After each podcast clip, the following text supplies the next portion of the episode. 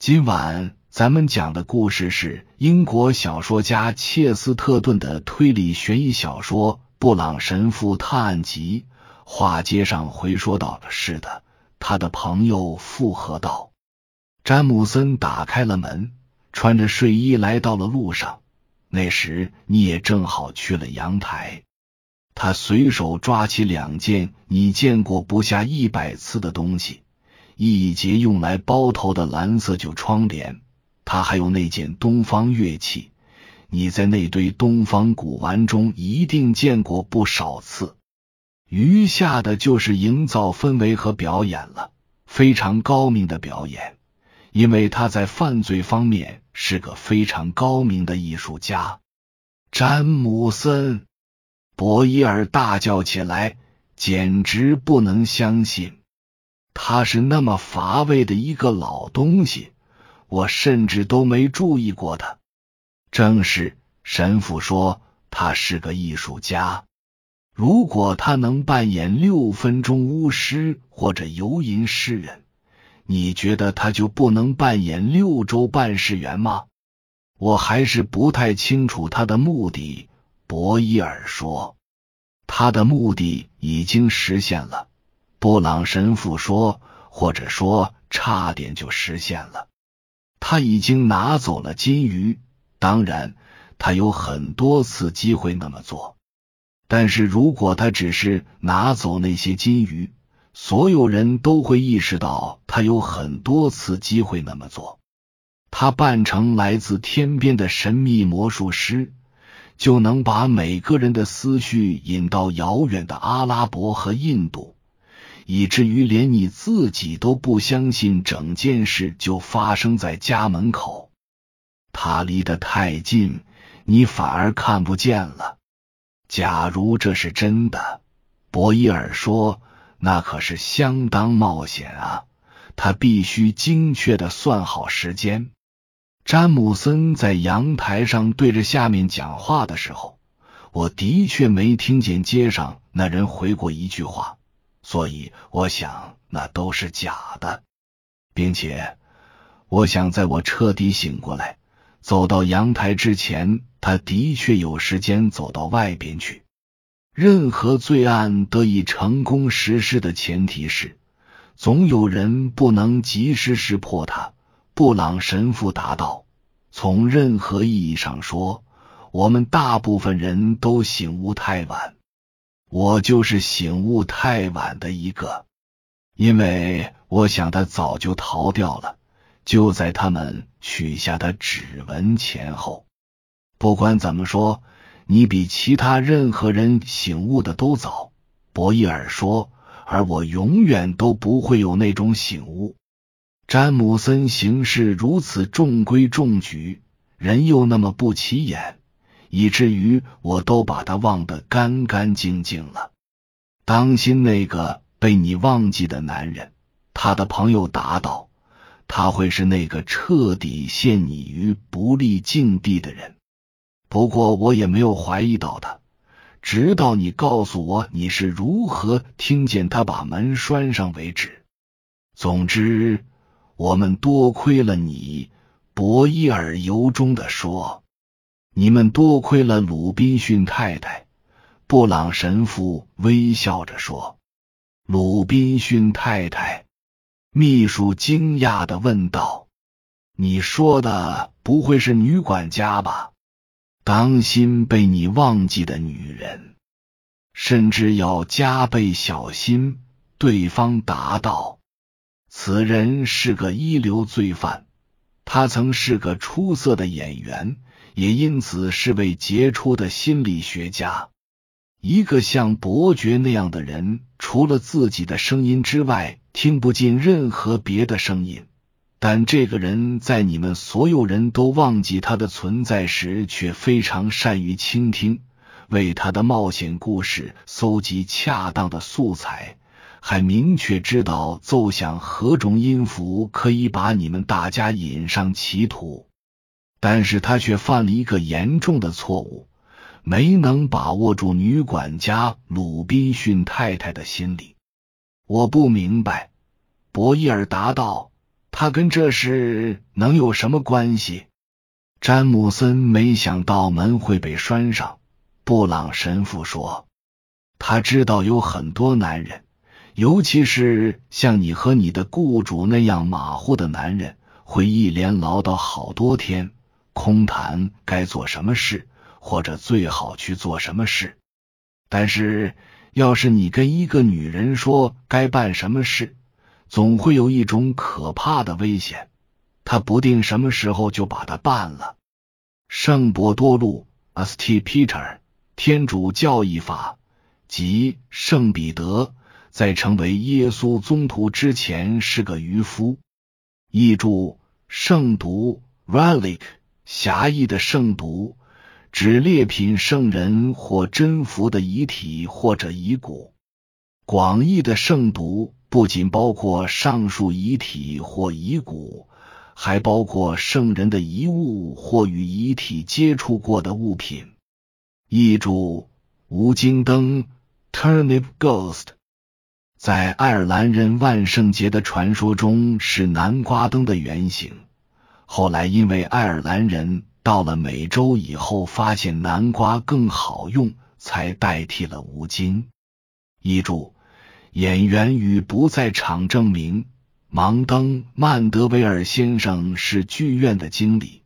他此时正匆匆穿过舞台幕后的通道，其实就是大幕下面的通道。他的穿着打扮既时髦又喜庆，甚至喜庆的有点过头了。他扣眼中别着的花很喜庆，他的靴子光可见人，看着也很喜庆，但他脸上可没有一点喜庆劲儿。他是个大块头。脖子老粗，眉毛浓黑。眼下他这两道眉毛比平时更显阴沉了。干他这一行的人，显然总是受到上百件烦心事的困扰，事无巨细，新旧俱全。他一走过堆着旧童话剧布景的通道，就一肚子气，因为他才入行的时候，剧院里演出的。都是非常流行的童话剧，他也赚了一笔。可后来他却禁不住别人的劝诱，押宝在更为严肃与古典的戏剧上，并为此花了一大笔钱。我们如果有机会一窥童年梦中的仙境，比如说蓝胡子的蓝色宫殿的宝石蓝大门，或者是长着黄金橘子树种魔法果园的一角。定会有一种返璞归真的感觉，但是这可没法宽慰曼德维尔先生。况且这些靠在墙边的布景已经挂满了蛛网，或是被耗子咬出了窟窿。他现在没时间为赔钱的事抹眼泪，更不会去神游小飞侠彼得潘的乐园。有人急着叫他去处理实际的问题。不是陈年旧事，而是当下的麻烦。这种事在鲜为人知的幕后世界里司空见惯，但事态严重，必须认真对待。年轻的意大利天才演员马罗尼小姐在新戏里要饰演一个重要角色。这部戏当天下午要排练，当晚就要公演，可在这个节骨眼上。他却突然大发脾气，说什么也不演了。自打出事以后，他还没见过这个能把人气死的女士。看这架势，他大概也没法见到她，因为女演员把自己反锁在化妆间里，任由外面闹翻了天，他也不理不睬。盲登曼德维尔先生这个地道的英国人对此并不感到奇怪。他小声嘟囔着：“外国佬都是疯子。”可是他有幸生活在地球上唯一保有理智的岛国上，这个事实与对魔法果园的记忆一样，都不能令他获得丝毫慰藉。这一切可能还不止这些，都够烦人的。不过，一个细心的旁观者可能会感觉曼德维尔先生什么地方不对劲。不只是心烦意乱那么简单。如果一个富态又健康的人能显得憔悴不堪，那么他现在就是这副模样。他的面容饱满，但眼窝深陷；他的嘴唇不停抽搐，好像想要咬住那一撇黑色的唇须，却差了一截，老是咬不着。他就像个出示毒品的人。但是，即便这种假设成立。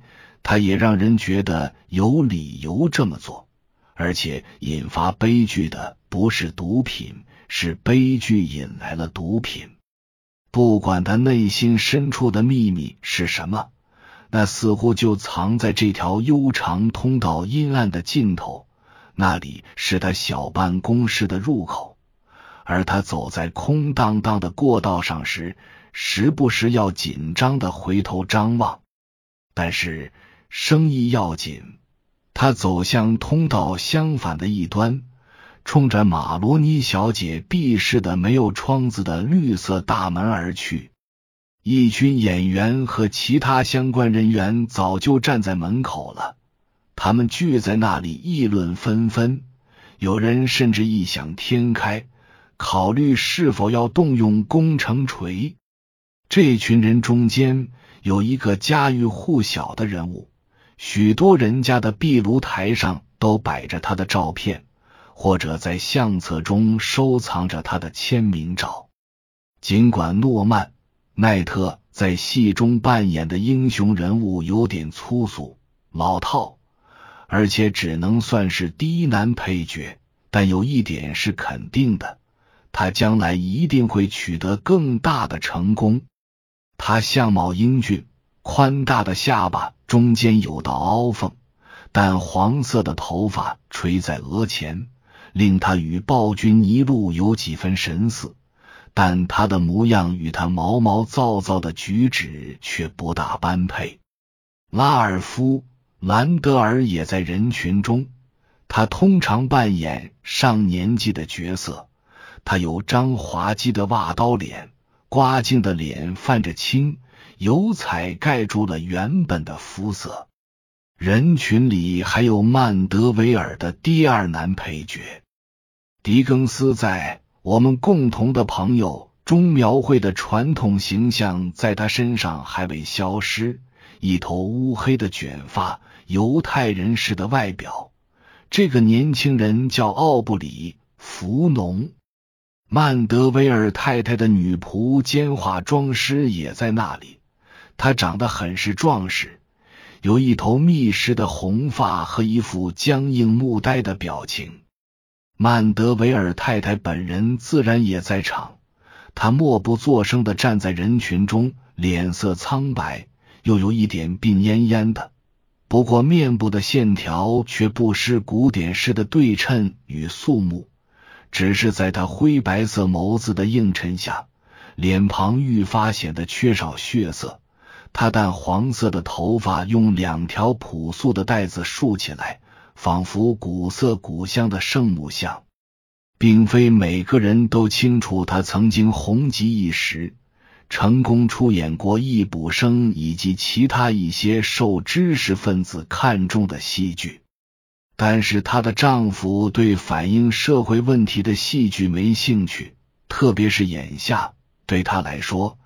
当务之急是怎样才能把那位外国女演员从紧锁的房里哄出来？也许要用到与《消失的女士》中相反的把戏，把她变出来吧。她还没出来吗？他询问道。从口气上可以听出来，他不是在对他太太，而是在对太太的随从讲话。没有，先生，那女人。大家都叫她桑兹夫人，黯然答道：“我们都开始有些担心了。”老兰德尔说：“他似乎有一点精神错乱，我们都怕他会做出伤害自己的事。”见鬼！曼德维尔简单粗暴的说：“这消息传出去，准能轰动。”但是我们不需要用这种方式大做宣传。这里有他的朋友没有？有没有人能劝得动他？以上是由奶锅大叔给您播讲，感谢收听。每天晚上二十一点三十三分准时开聊。